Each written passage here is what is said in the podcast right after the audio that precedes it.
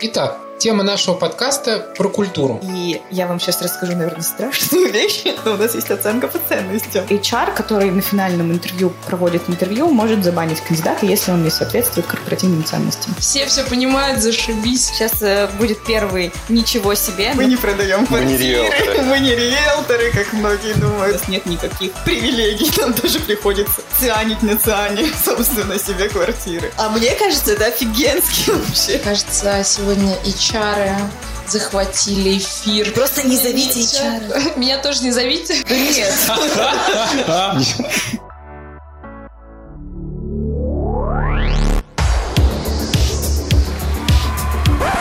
Ничего такого. Всем привет! С вами подкаст «Ничего такого». И сегодня здесь есть я, Лиза Швец, SEO компании Dodo Engineering. Со мной сегодня Антон Савченков, я B2B продукт в Dodo. С нами э, человек, которого никак не могут захантить, но это неправда. Борис Гулай, я техлит в Райфайзенбанке. И наши гости, пожалуйста. Меня зовут Миша, я руководитель разработки продукта. В ЦИАНе работаю 5 лет, почти 6 уже. Пришел разработчиком, потом стал лидом разработчиков, потом лидом лидов, теперь лид лидов лидов. На самом деле, я не просто так провела. Меня зовут Аня, я HR-бизнес-партнер в ЦИАНе. Я начинала вот эту всю историю с бизнес-партнерством. Я была рекрутером, тоже я три года работаю в ЦИАНе. Я была рекрутером, и когда у нас там два года назад все менялось в HR, в том числе и вообще много-много чего. Мы решили затестить историю с бизнес-партнерством, и у нас получилось. И это все летит, и в этом году мы там очень сильно масштабируем эту историю уже на все команды. До этого было очень мало команд. Я не отвечаю за разработку, поэтому я взяла Мишу. Очень мало связано с разработчиками, но сегодня вела для них там чуть-чуть тренинг. Привет, ребят! Привет. Привет! Итак, тема нашего подкаста про культуру. Очень здорово, что вы пришли. Мы стараемся приглашать не только компании чисто айтишные, а те, которые находятся, как и Додо Пицца, на грани между IT и бизнесом. Вот у нас было такое впечатление, что ЦИАН тоже про это, потому что, с одной стороны, бизнес у вас совсем в оффлайне в прямом смысле, ваш продукт можно прямо потрогать. С другой стороны, у вас очень крупный IT, хорошо известный на рынке. Вот расскажите, какая, с вашей точки зрения, у вас культура? Модный agile уже к вам пришел? Сейчас э, будет первый ничего себе, но мы на самом деле IT-компания, и мы никак не связаны со сделками с недвижимостью. От слова совсем. Мы не продаем Мы не квартиры, риэлторы. мы не риэлторы, как многие думают. Мы действительно технологический сервис, и наша основная деятельность компании происходит в онлайне. В оффлайне работают наши клиенты и э, простые смертные, как и мы сами, которые ищут квартиру, и да, у нас нет никаких привилегий, нам тоже приходится цианить на циане, собственно, себе квартиры. До нас ну, про Agile, наверное, лучше расскажет Миша. Миша, до нас дошел Agile? Мы на самом деле немножко боимся таких слов. Agile, канбан, скрам или еще что-то, потому что, наверное, что-то из этого мы берем, то, что у нас работает.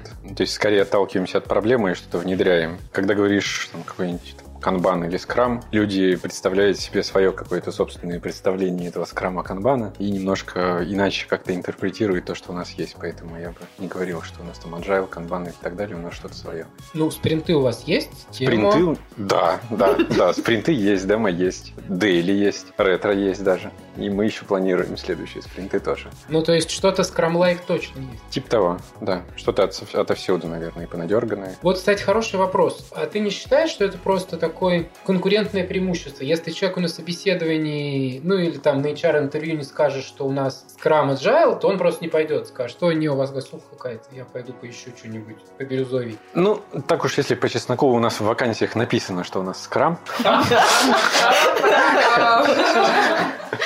На интервью мы обычно рассказываем, что у нас вообще-то что-то свое. Рассказываем как-то, как это у нас устроено. Потому что, чтобы люди не строили иллюзий, что оно вот, вот так работает, что у нас там какие-нибудь сторипоинты или еще что-то. Мне Мне кажется, это круто очень, потому что вот эта вот история, ну, в agile же люди важнее процессов, но часто это приходит к тому, что процессы важнее людей, потому что вот так принято, вот так должно проходить, и как бы начинаются... Вот Ну, мы очень боимся грань, таких грань. фраз, да. Мгм. Ну, Да. А Расскажите, как вы вообще это вне- ну, внедряете какие-то там, ну, то есть новые не знаю, при- пришли к тому, что должны быть спринты, или там, есть ли у вас какие-то, не знаю, метрики подведения итогового года, какие-нибудь там демо на, внутри команд, короче. Вот как вообще у вас все это внедрение происходит, и почему оно у вас не в классической методологии? Мы почитали, скрам выглядит так, короче, все теперь идут и делают скрам, год страдают, а потом посмотрим.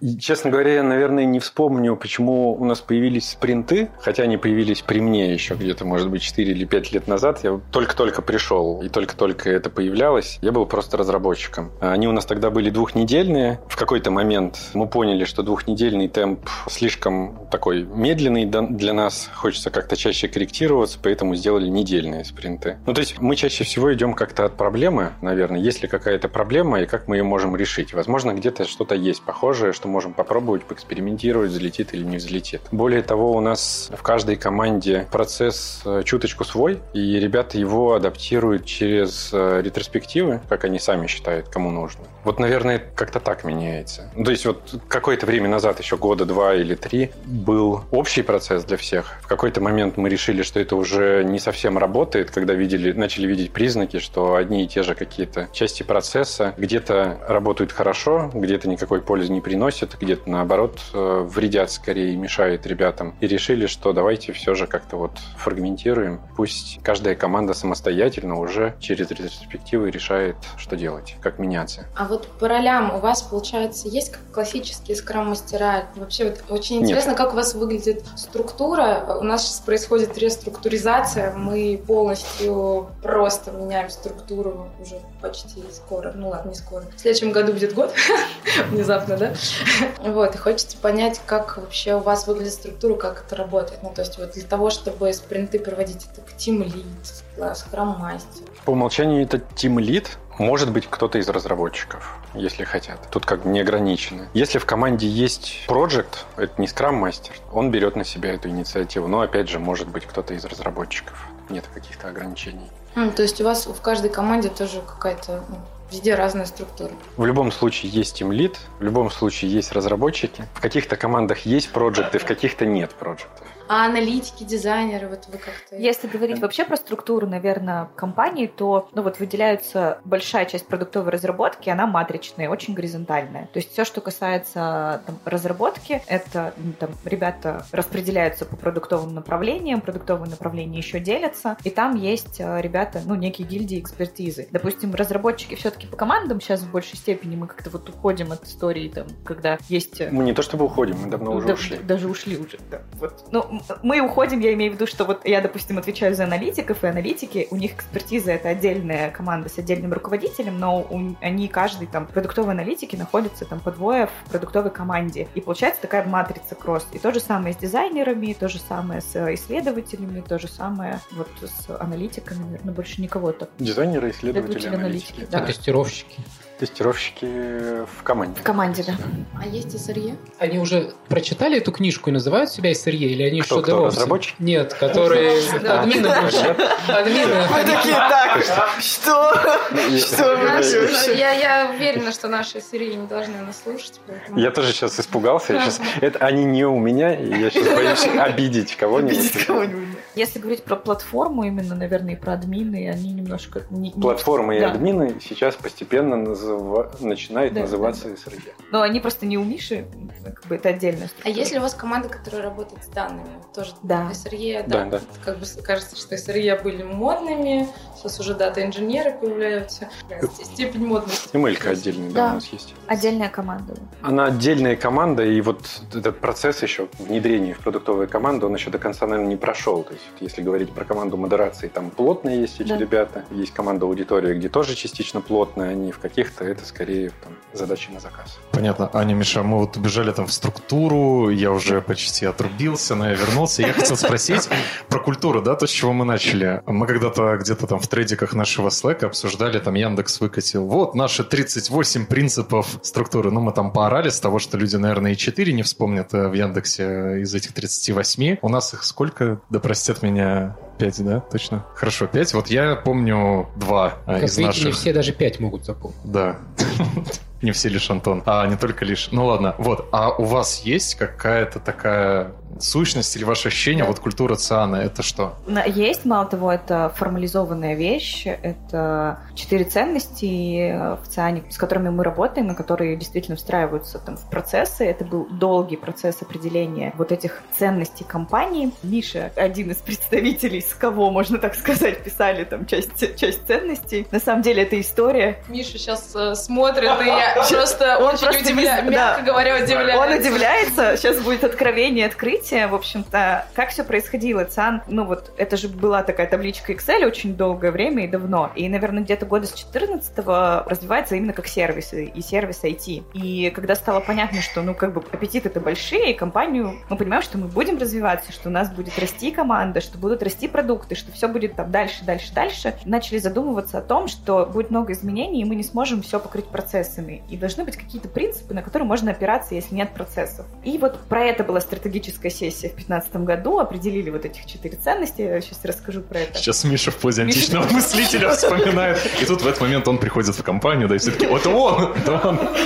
Вот. И как-то с этим, ну, вот вроде как они были, они встроились в подбор, и немножко про них чуть-чуть забылось, э, но тем не менее потом, там, в семнадцатом году, когда мы еще в два раза выросли, то есть как бы вот в четырнадцатом году в ЦАНе было там 45 человек или 47, что-то такое, а сейчас 700, около 700. И вот мы так кратно растем каждый год, фактически. И в каком-то в семнадцатом году, когда стало понятно, что очень далеко уже отходят ребята, что уже вот эти ценности, которые и так были всем понятны, команда была маленькая, что их надо возобновить, протранслировать со всеми там, про проиграть. И наш менеджер по внутренним коммуникациям HR-бренду Маша, она проводила тоже еще одну сессию с бордом, ну как бы вот еще разочек там по- по- пог- поговорить про эти ценности и так далее. И вот они вспоминали и находили там ребят, на которых они опирались на поведенческие индикаторы, на которых они смотрели, опирались и приводили в пример. И вот у нас там один из примеров был Миша, кто-то был, ну то есть э, и были еще ребята. И на самом деле, как бы Миша не хотел, но когда мы рассказываем, у нас есть встреча, которая называется «Культура ЦАН для новичков», где мы про это рассказываем. Мы когда рассказываем эту историю, разработчики, ребята вообще такие, блин, ничего себе, живой человек, от- с которого фактически писали ценности. Вот. А что это за история? раз слышу Прямо фотку показываешь? Да нет. Нет, просто, просто, ну как бы, просто пример какой- какой-то, ну вот как обычно происходит, типа, кто из твоих ребят, ну типа, самый классный? Ну вот этот. А чё, почему он классный? Ну потому что он вот это, вот это и вот это. Ну это вот стандартная история про там некие Сейчас репертуарные будет решетки. внезапный для Бориса. Борис тоже в нашей компании был таким человеком. У нас тоже все под запись. Брови Борису Я просто боюсь представить, что именно с Бориса списали. Э, Только все самое хорошее. Ничего плохого. Плохое оставили остальное. Да, я не знаю, мне кажется, да, потому что Миша никогда не был на этой встрече, и он как бы не... Да-да. А потому что, знаешь, еще как, происход- как таких людей найти? Ты начинаешь с людьми разговаривать, и такой, а кого ты считаешь классным? И записываешь. Да, и просто записываешь. И так вот идешь, значит, проходишь там определенное количество людей, у тебя такой же список людей, которых считают классными. Но эти люди, конечно, при этом- ты с ними даже тоже про это Да. разговариваешь, и они абсолютно такие не подозревают, что сейчас происходит исследование.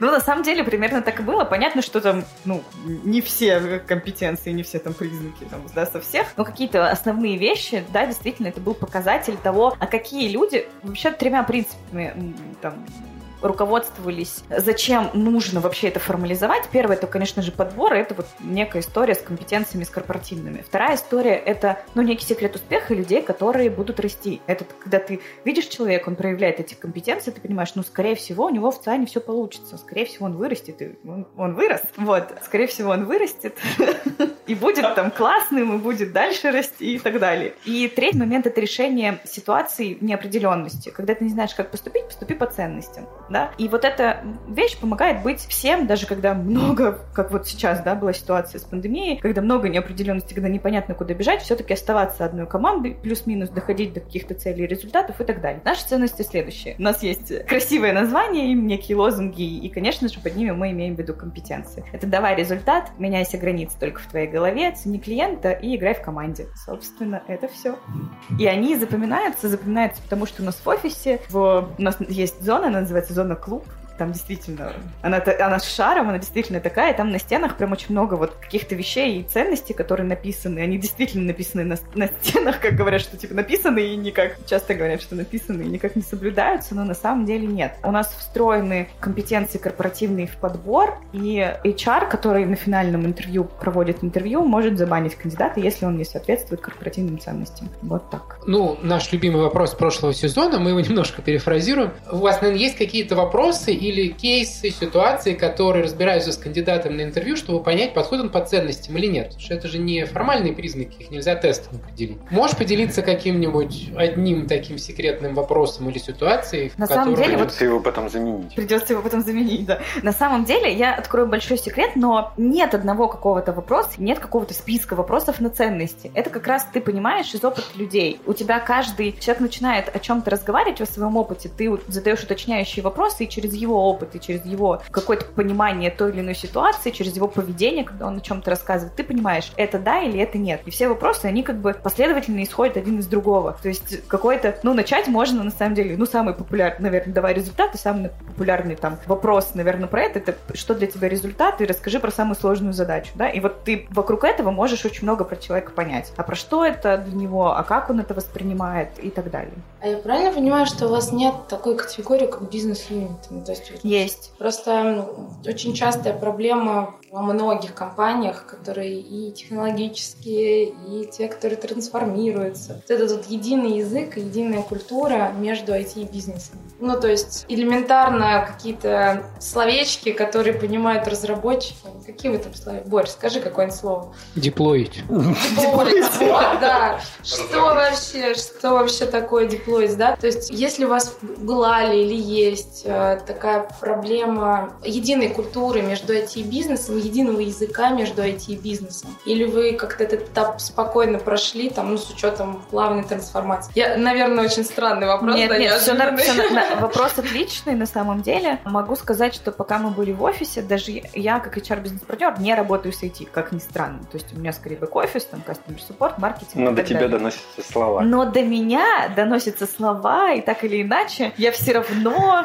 так или иначе, все равно понимаю, о чем идет речь. У нас там где-то с ребятами, где-то какие какие-то мы тренинги ведем, и то же самое, что вот какие-то пересечения есть. Я думаю, что, ну там, давайте будем честны, бухгалтерия IT, ну, наверное, они друг друга чуть меньше понимают, чем, допустим, там, не знаю, IT и, допустим, маркетинг, да. Мне кажется, что IT и маркетинг друг друга очень хорошо понимают, и там проблемы в каких-то... У нас, на самом деле, очень много терминов внутри ЦАНовских, и мы даже когда-то пытались и создавали вот эту терминологию, что то, что значит, потому что у нас много всяких аббревиатур, которых мы тоже используем, в работе, мы новичкам вот это вот все присылали. И пытались как-то вот объединить, и на самом деле многие ребята, особенно из бэк-офиса, говорили, блин, спасибо, я хоть поняла, что они говорят. Вот, да.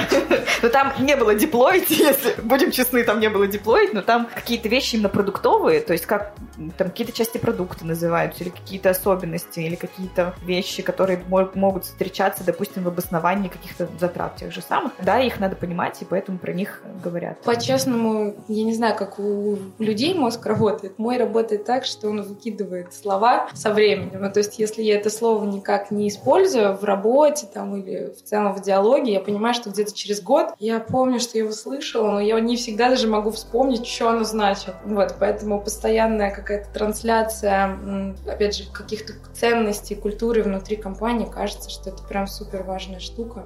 И вы, получается, это делаете исключительно за счет офисной среды, то есть у вас нет такого, что там, я не знаю, книги выпускать про Есть. ценности или там какие-то встречи проводить. То есть вот вообще как, ну, если у вас какой-то осознанный механизм трансляции, или вы просто вот оно у вас настолько внедрено в жизнь, что вы такие все все понимают, зашибись. Нет. Разработчик сидит рядом с э, маркетологом. Вообще нет, и когда мы в 2018 году только начинали работать э, осознанно с, именно с ценностями и с корп-культурой, вот именно в, в этой части, то мы в какой-то момент понимали, что многие понимают, вот вроде компетенции, не знаю, вот ценность давай результат, и вот один так понимает, другой так, и мы такие, блин, ребят, надо что-то общее делать. И мы сделали большую встречу, она называется Культурцан, мы всех новичков, мы проводим каждый из чар-партнеров, либо из там, ну, разные там нанимающих менеджеров и так далее, всех приглашают на эту встречу, где мы рассказываем про ценности, про правила, про что это такое, откуда они появились, почему мы так живем. У нас есть тематические всякие встречи, которые направлены с классными спикерами, с классными людьми, с ребятами ребятами внутри, которые тоже так или иначе поддерживают какие-то ценности. И я вам сейчас расскажу, наверное, страшную вещь,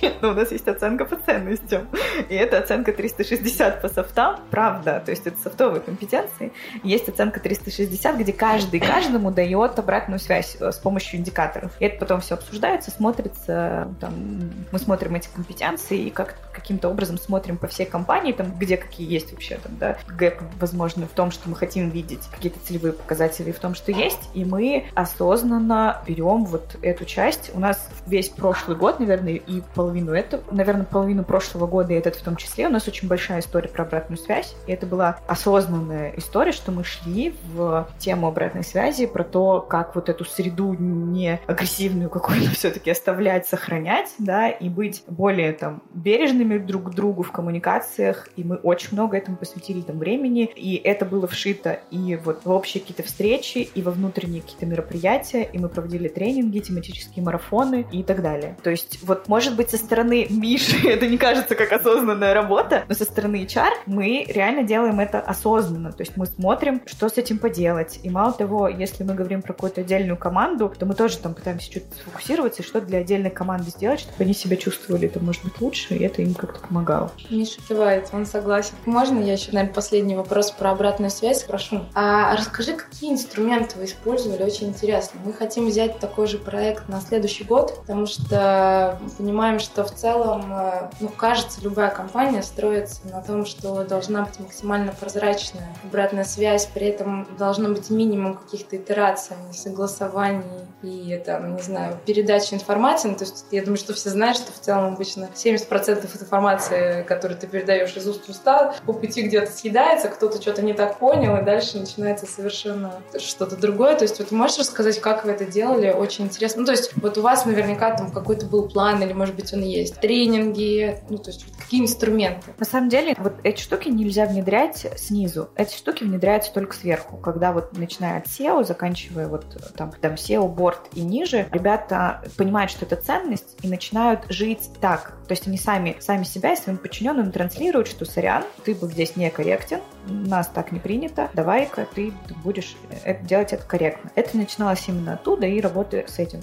То есть заручиться поддержкой и тем, что они тоже будут про это думать, что они будут с этим работать, и их подчиненные сами будут видеть, что они становятся там в каких-то вещах более, наверное, осознанными именно с точки зрения обратной связи. Это первое. Вторая история — это, в принципе, вот это, ну, там, наверное, открытость о каких-то проблемах, которые есть внутри там, команды и обсуждения. У нас есть, наверное, самый любимый вид оценок э, каких-то опросов — это командная оценка, где команда рассказывает самой себе, как им самих себе живется. И потом у них происходят встречи групповые общие, которые, где они обсуждают, типа, а что с атмосферой, что вот у нас с этим, а как у нас с обратной связью, почему у нас есть вот это, почему вот это. И это тоже помогает там некой открытости, да? Нет? Миша такой смотрит. Я просто буквально сегодня с утра мы обсуждали, мы подводили итоги 2020 года с ребятами, с тем лидами, и как раз обсуждали, что как раз командные оценки у нас сейчас работают не очень хорошо. У вас? Да, на самом деле наступает какой-то момент, когда он приедает и ты уже перестаешь. Но когда мы только начинали, вот вспомни, наверное, два года назад, это было прям новшество, когда мы приходили, мы обучали тем лидов, как вести вот эти групповые встречи, как вот эту в безопасной какой-то атмосфере, как слушать, как, как проводить, что с этим делать. Второй момент — это всякие спикеры и обучение марафона. Можно я вкину да? Давай. Нормас. На Ну, самом деле я специально, я его, я специально его позвала, чтобы, потому что у меня есть некая вот эта вечарская история, да мы, ну мы тут за команду, Я вспомнил. пару лет назад в одной из команд прошла командная оценка. Ребята выявили проблему, проблему самоорганизации. Ребята решили, что эту проблему в следующем квартале нужно решать, собрали рабочую группу по решению этой проблемы и не решили. Думаете, почему? Потому что не смогли сорганизоваться Да. Но рабочая же группа создалась. Успех был так близок. А мне кажется, это офигенский вообще кейс, что ребята сами определили, что у них есть проблемы, сами пошли ее решать. И Ну. Ну, блин. Как-то отслеживаете вообще вот эффективность? Ну, инструменты в целом поняла. Первое важное, наверное, как в любом деле, заручиться поддержкой лидов, которые про это не думают обычно. И там, не знаю, это можно делать через метрики, через цели, через встречи, короче, whatever. Второе, начать обучать команды и внедрять какие-то инструменты для того, чтобы это работало. Вот. А как оценивать, опять же, ну, я не знаю, мы, мы про это еще, наверное, не думали в таком прям супер осознанном каком-то поле. Вот как понять, например, или там как часто нужно трекать, или вообще, может быть, это не нужно, надо вот прийти, провести один тренинг и там через год еще раз прийти. Ну, потому что я абсолютно согласна, что любой процесс в любой команде, он приедается. Вот вы договорились про утренние встречи, все там первые полгода такие, о да, боже, как это классно, меня так воодушевляет, дайте больше утренних встреч. Ты приходишь и говоришь, а давайте мы их отменим. Нет, мы не будем их отменять, я с утра просыпаюсь, птички поют, я с вами говорю, это же идеально. Потом проходит полгода, к тебе приходят говорят, блин, а зачем мы вообще эти встречи проводим? Ты хочешь нас микроменеджмент? Скажи.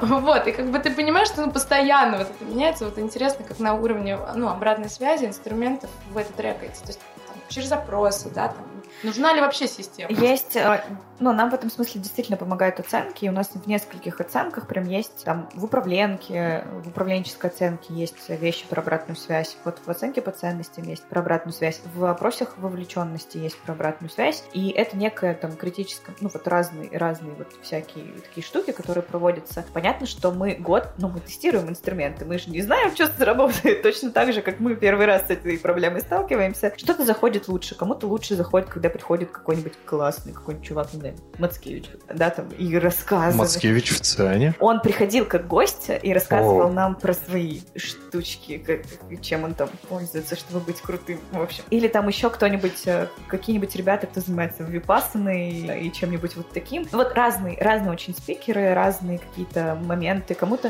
Я да. не могу не среагировать на это слово. Я тут начинаю читать про менторинг, коучинг, тренерство. И кажется, что випасана это примерно из этого же Оля в, мо- в, мо- в моем мире, про- простите, пожалуйста, я понимаю, что могу для кого-то выглядеть очень необразованной, как для Антона, например, который смеется надо мной. Но, тем не менее, есть, знаете, в голове какая-то категория слов, которая очень понятна, а есть категория слов, которые... Это какая-то серая зона, и люди там, кажется, вот, mm. типа, бизнес-молодость. Вот для а, меня это в одной вот примерно категории все лежит. Коучинг, бизнес-молодость, всякие.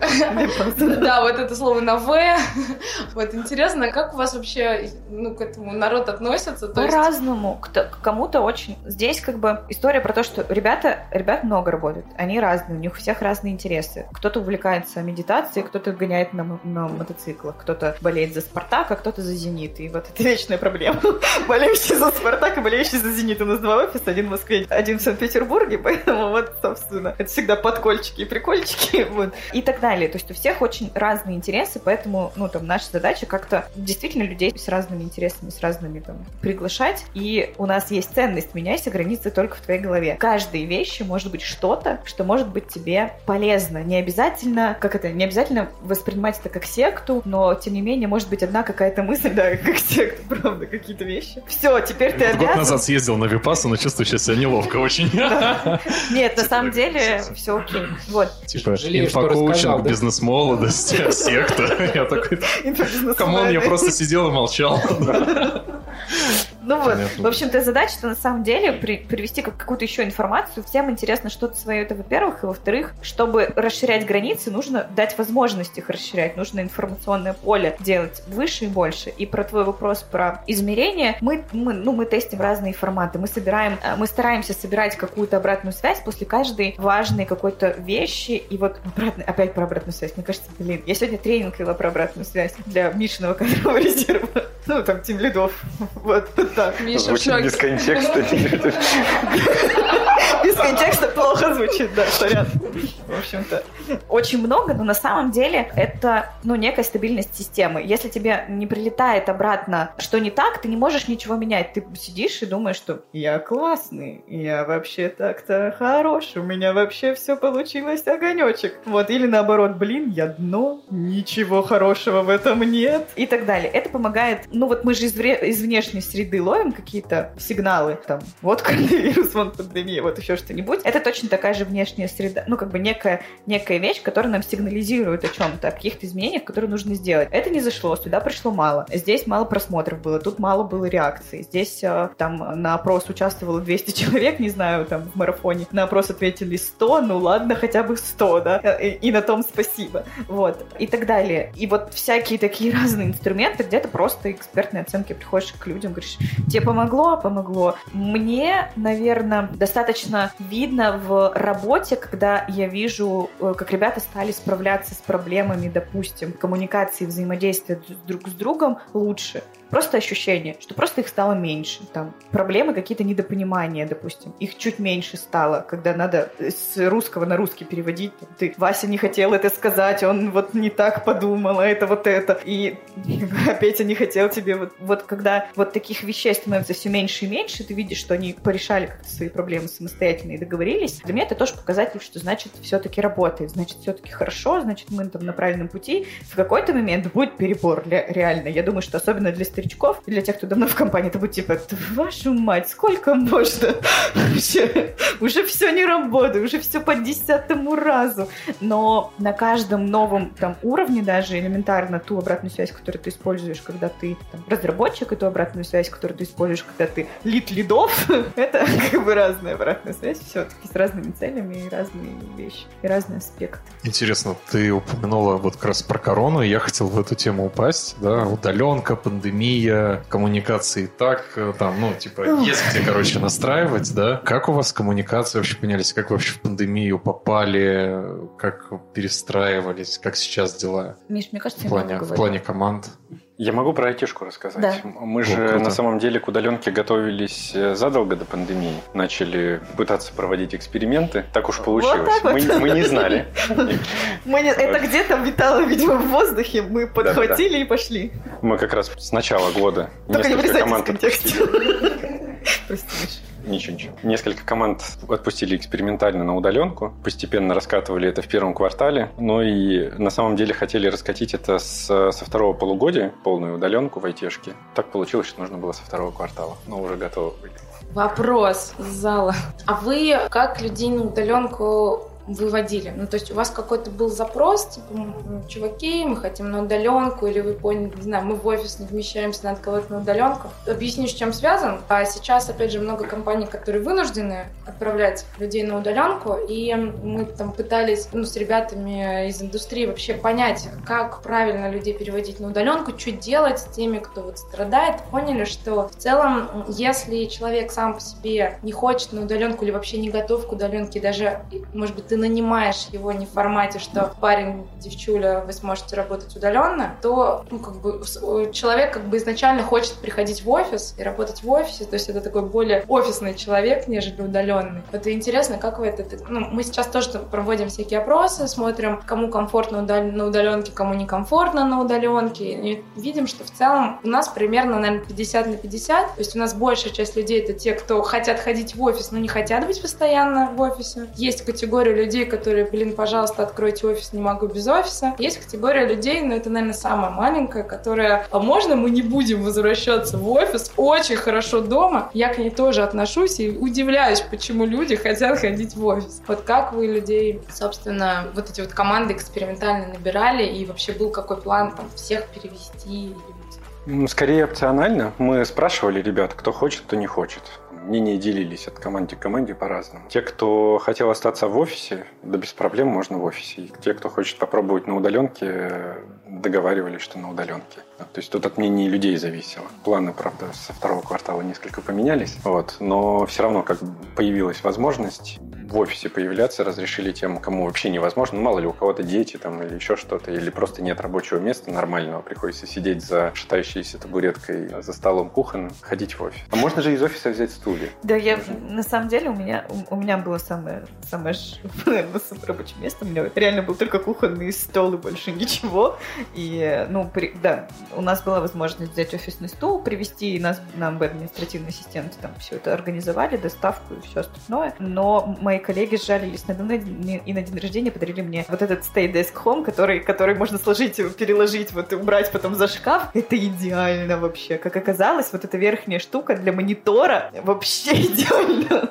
В общем-то, в целом, сначала действительно было сложно. Добавлю как бы к Мишиным словам, действительно, мы тестировали, потому что тренд-то был уже на удаленку во многих компаниях, особенно в IT. И это одна из возможностей, ну, правда, привлекать людей и давать им такую возможность. Потому что потерять классного какого-то специалиста просто потому, что у нас процессы не настроены, чтобы работать удаленно и в командах или где-то еще, ну, как-то не хотелось. И... Ну и люди, кстати, на собесы, когда приходили, и, да, и мы, мы... стало больше ребят, которые не хотят ездить на другой конец Москвы, хочется работать из дома, не хочется тратить. Или там хочется, типа, готов два дня в неделю приезжать, там на всякие командные встречи, и все остальное, а можно mm-hmm. я буду разрабатывать у себя дома, да?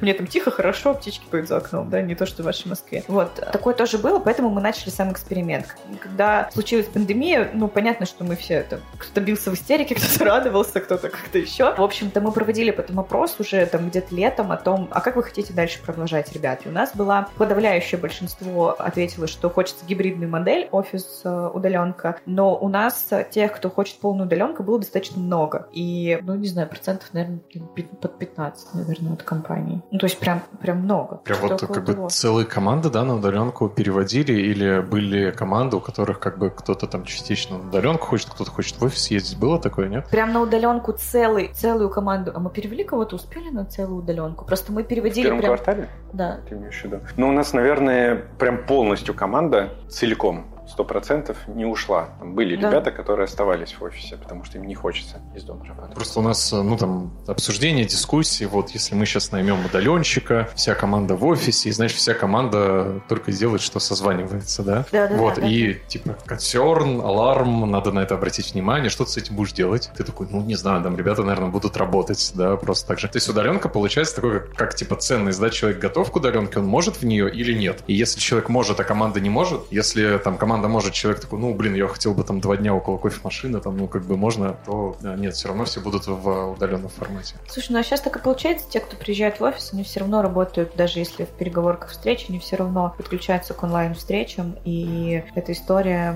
даже ну, это будет продолжаться даже с гибридной моделью, потому что не всегда будет такой день, когда вся команда вдруг собралась и все. Ну, надо, наверное, надо привыкнуть к тому, что мы вот там Zoom, Hangouts, все, да, Google Meet теперь уже, и все остальные вещи — это наши друзья, и мы, скорее всего, так и будем продолжать работать, и это будет наша новая реальность. А как вы всякую культуру, вот, раньше ты приходишь в офис, у тебя там в офисе красивые картиночки, вперед, за родину. Мотивирующие надписи фильм, на стенах. Да, да, да 네. Иногда матом. На самом деле это большая боль была. Ну, это правда. И до сих пор, если говорить про ощущения от команды, от э, вот, общности переживаний. То есть команда — это когда мы переживаем вместе какие-то классные эмоции, может быть, не очень классные и так далее, и так далее. Конечно, мы стараемся сделать это на удаленке. Мы делали всякие разные тематические квизы, где были команды, и мы там играли во все подряд. Особенно, когда был прям локдаун полный, да, там вот подключалось достаточно много человек э, на всякие эти мероприятия. Мы завели несколько информационных каналов в Slack. У нас Slack как корпоративный мессенджер, и у нас мы стараемся этим контентом э, наполнять. Мы сделали новостную историю про отделы. То есть мы прям писали, у кого что случилось, там, не знаю, за месяц. Всякие интервью начали делать. То есть мы очень много начали вкладываться в контент для того, чтобы вот сохранить вот эту историю, что ты в курсе, что происходит, да, как, как у, у кофемашины. И постарались как-то вот информационно, по крайней мере, чтобы у ребят сохранялась вот эта история, что да, я знаю, что, что случилось там в маркетинге, знаю, что случилось в продукте, знаю, что там. Это, конечно, не заменяет конкретных там людей, конкретные коммуникации. Но могу сказать, что ребята, даже те, кто приходил на удаленку, уже устраивался там в удаленном формате, а, приходил на работу, говорил о том, что типа я могу написать любому человеку, мне ответят. То есть нет такого, что типа меня там кто-то за, там, долго отвечают или что-то еще. То есть даже на там, новичков это не очень сильно там, сильно повлияло, но может быть, не очень. И предыдущие связи, предыдущие вот эти теплые отношения очень сильно помогли выстроить вот эту работу пандемию хорошо. Те настроенные коммуникации, которые у тебя были, они тебе очень сильно помогли, потому что ты с ребятами работаешь, ты знаешь, ты понимаешь, что они хотят, ты понимаешь какие-то ожидания, ты понимаешь, когда он что-то, что кажется, он загрустил, или наоборот, ему там сложно, и вот можешь что-то поддержать, поговорить, и мы создавали даже первое время, у нас были в календаре встречи, которые назывались «Курилки», куда можно было в любой момент прийти и с кем-то пообщаться.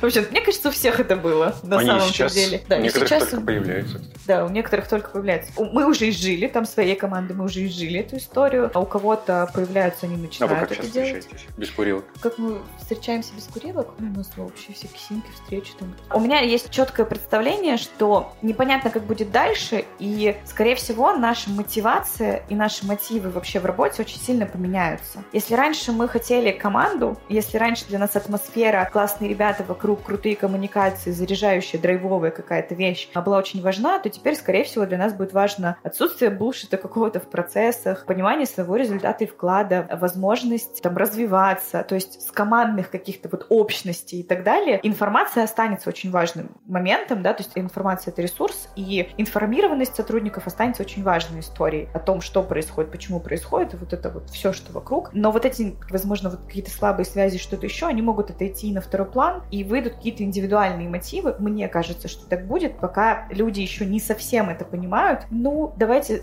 согласимся, что как-то я уже как проповедник. Ну, Все согласны. Все согласны, да, кто согласен, я согласна. А с чем? Неважно. Да. Ну что, за вопросы странные? Просто Просто соглашайся. соглашайся и все. Вот, что в пандемии у нас, мы правда поняли, как важны нам близкие люди, как мы мало времени с ними проводили, когда мы были постоянно на работе, да, задерживались и что-то еще, и не хочется. И вот есть вот это, оказывается, что есть жизнь кроме работы, и хочется, правда, вот. И очень многие это поняли, и отказываться они от этого не хотят. И вот эта важность, как бы, работа, работа, там есть классные задачи, тоже классные люди, но это не просто вот жизнь моя, а часть моей жизни. А у меня еще есть вот эта интересная жизнь, вот эта интересная жизнь и так далее. И поэтому, если дальше мы продолжим в истории там с повсеместной, наверное, удаленкой, то, ну, нам придется перестраиваться. Придется перестраиваться и HR-брендом, и IT-брендом, и вообще процессом в компании. И пока еще сами кандидаты и люди, они не понимают, а что для них важно. И вот они как бы еще называют в критериях все те самые вещи, которые важны были, когда была офисная атмосфера, и все надеются, что мы сейчас вот все закончится, и мы вернемся. На самом деле, вряд ли уже процессы будут как раньше, как правильно сказал о том, что вот удаленный человек в команде, как ты будешь его подключать на встречи, придется всем подключаться условно через онлайн. Все, это уже новая реальность. Уже вот так, как мы сейчас с вами сидим там, да, на пуфиках. Нет, нет, нет. Никаких пуфиков, вы что? Мы все удаленно. по- Мы на полтора метра. Мы на полтора А, метра. э, Простите, мы на полтора метра без мита. Блин, вы так палитесь. Смотрите, мы просто выслали всем пуфики надо, мы сидим на пуфиках. на пуфиках. Каждый у себя дома. Нормально. Но мы уже не сможем быть э, как бы прям всей командой вместе. И надо понять, что это новая реальность. Значит, в новой реальности будут новые мотивы, будет новая история какая-то. Это прикольно, это получается, нас всех отправили на 14-дневную випассану. Все в локдаун поняли, типа, сидя дома, кто Да. они, что они, многие, Многие, ну, задумались, да, и вот так вот. Миш, Нет, понял? это, это космический корабль. когда Тебя отправляют на орбиту и живи там, Космос. Да, и живи там год. Да, многие побыли сами с собой вообще впервые, может быть, за долгое количество времени. Кстати, а у вас есть корпоративный психолог? Если говорить про сейчас, вообще, в принципе, он был. Я даже был, но уже нету. Нет, на самом деле, да, есть, конечно же, опция, корпоративный психолог, Сани в пакете. Он долгое время был, когда был не, не онлайн, не пандемия. Потом, к сожалению, нам пришлось немножечко, ну, за счет вот того, что онлайн, вот, психолог все-таки не совсем та история, которую хотелось бы. Мы сейчас пересматриваем, как это можно. У нас есть Зигмунд онлайн, классные наши партнеры, которыми тоже мы там партнеримся и А я и так думал, ты это винишко так называешь, онлайн-психолог. Онлайн-психоаналитика? Это тоже да, но вот у нас прям был прям корпоративный-корпоративный психолог. Но сейчас у нас вот есть история с Не, ну шутки шутками, на самом деле вот эти изменения пандемийные, то есть кто-то, наверное, нашел себя, счастье, понял, что рядом человек, которого он э, не замечал раньше, и сейчас то самое время, когда надо так делать, но Да-да-да. есть очень много, есть очень много даже женился в пандемию. Женился, да, все замечательно, но есть много людей. А, Мы не будем показывать пальцем на одного мужчину из ЦИАНа в этой комнате. Нашел свое счастье и женился под Класс. Да, вот, но есть много людей, у которых произошел обратный эффект, то есть из невозможности разграничить работу и жизнь лично начались переработки, дальше начался эффект выгорания, кто-то там наоборот понял, что на работе было зашибись, потому что мы общались в пять раз меньше с этим человеком странным, сидящим в том углу. Поэтому сейчас кажется, ну, вот этот вот тренд на психологов очень, опять же, много с кем разговариваешь, там, из HR в частности, и Да. прямо все-таки нам нужны психологи, без психологов никуда. Психолог это хорошо. Мы, правда, раскатили быстро историю с HR-бизнес-партнерством как раз из-за пандемии. Нам пришлось там всем пораздать эту функцию, как бы вот именно поддерживающую некую процессы, всем HR, которые вообще были живые в компании. Потому что надо было действительно поддерживать, нужно было помогать как-то перестроить процессы командам, сохранять, давать возможность, ну, давать какую-то вот это ощущение там стабильности, что все хорошо, все под контролем, и все будет нормально, и все будет замечательно. Ребята, там, да, это перемены, у нас в ценностях меняйся, все классно. Это правда. Очень многие люди, я могу сказать, что человек находится, остается один на один со своей работой, и он наконец-то понимает, а что представляет собой его работа вот в чистом виде. Что это? И очень многие были фрустрированы этим. Кто-то не выдерживал и уходил. И говорил о том, что, слушайте, а на самом деле я вот классная атмосфера, классная команда, все остальное, но я что-то посмотрела, работа-то моя дерьмо, как бы, и делаю какую-то скучную вообще дрянь, просто невозможную. Вообще не хочу этим дальше больше заниматься. Поеду в деревню выращивать кабачки. И это нормально. И как бы, и хорошо, что человек, да, может быть, в другой ситуации человек это понял там через год, два и три, может быть, вообще никогда не понял. Но, блин, ну, можно порадоваться, что человек как-то Присылает теперь в офис кабачки, да, да. присылать в офис кабачки. И здесь, ну, нам пора задумываться, конечно, о том, чего мы как компания готовы предложить для того, чтобы все было по-другому. Что мы как бренд, что мы как работодатель, как, какие теперь люди нужны, с какими интересами, что для человека будет важно. Мы должны про это думать. И руководители в том числе, не только, ну, не только HR. Я много говорю сегодня, останавливайте. Не, очень красиво у тебя. Я не зря тренинги веду, вы же понимаете. А у вас есть какие-то лидерские качества, выступления, самопрезентация? Не, нет, не видишь? В компетенциях корпоративных? Нет, тренинги. тренинги. Я это не веду, у меня это от природы.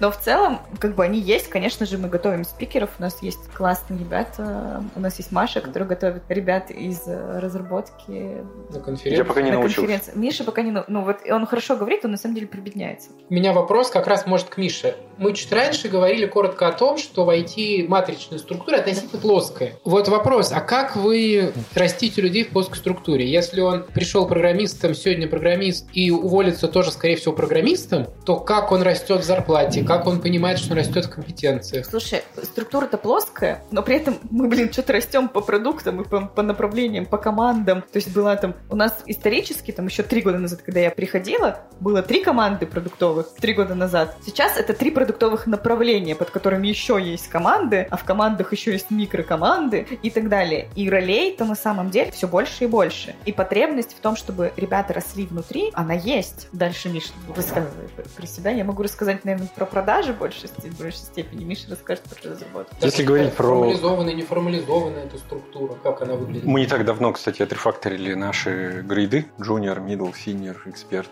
и так далее. Ну, то есть, если говорить про разработчика, то он как минимум может расти по технической линии и брать на себя больше всяких разных ответственностей в, в более каких-то широких контекстах, принося пользу не только внутри команды, может быть, внутри гильдии, может быть, даже внутри всей айтишки, участвуя в каких-то больших инициативах. Если говорить про там, какой-то дальнейший рост, это, опять же, может быть либо техническая история, либо управленка. Можно в лида команды небольшой вырасти. Потом в меня.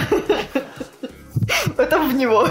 У нас в этом году, на самом деле, первый раз мы запустили сознательный кадровый резерв для именно для разработчиков. То есть у нас вот мы год назад тестили кадровый резерв именно как отдельное там выделение обучения для потенциальных э, Лидов. ребят, ли- лидов в продажах. И у нас там есть классная история. Самая классная история, ты знаете, какая? Самая классная история, что, допустим, заходила там вот в кадровый резерв, там, ну, условно, я не помню что точные цифры, 15 человек, из них в процессе 5 поняли, что это не для них. И это офигенно, мы считаем, что, блин, вот эти пять человек, которые поняли, что, блин, да не хочу быть лидом, вообще нафиг не надо. Такая ответственность, что мне вообще туда, что, зачем я поперся? Это офигенно, что они проходят, и они понимают, что это не их. И До как того, бы- как начали этим заниматься. Да, до Потом- того, как они в это попали. Потому что потом себе сказать, я уже лид, и потом сказать, что мне это не нравится, А, я не а хочу. что команда подумает? И что команда Что остальные? подумает? Что другие подумают? Я же, я же мужик, что же? чё Ну, хотя у нас в айтишке есть успешные истории, когда человек попробовал себя на позиции лида, нормально смог, смог вернуться обратно.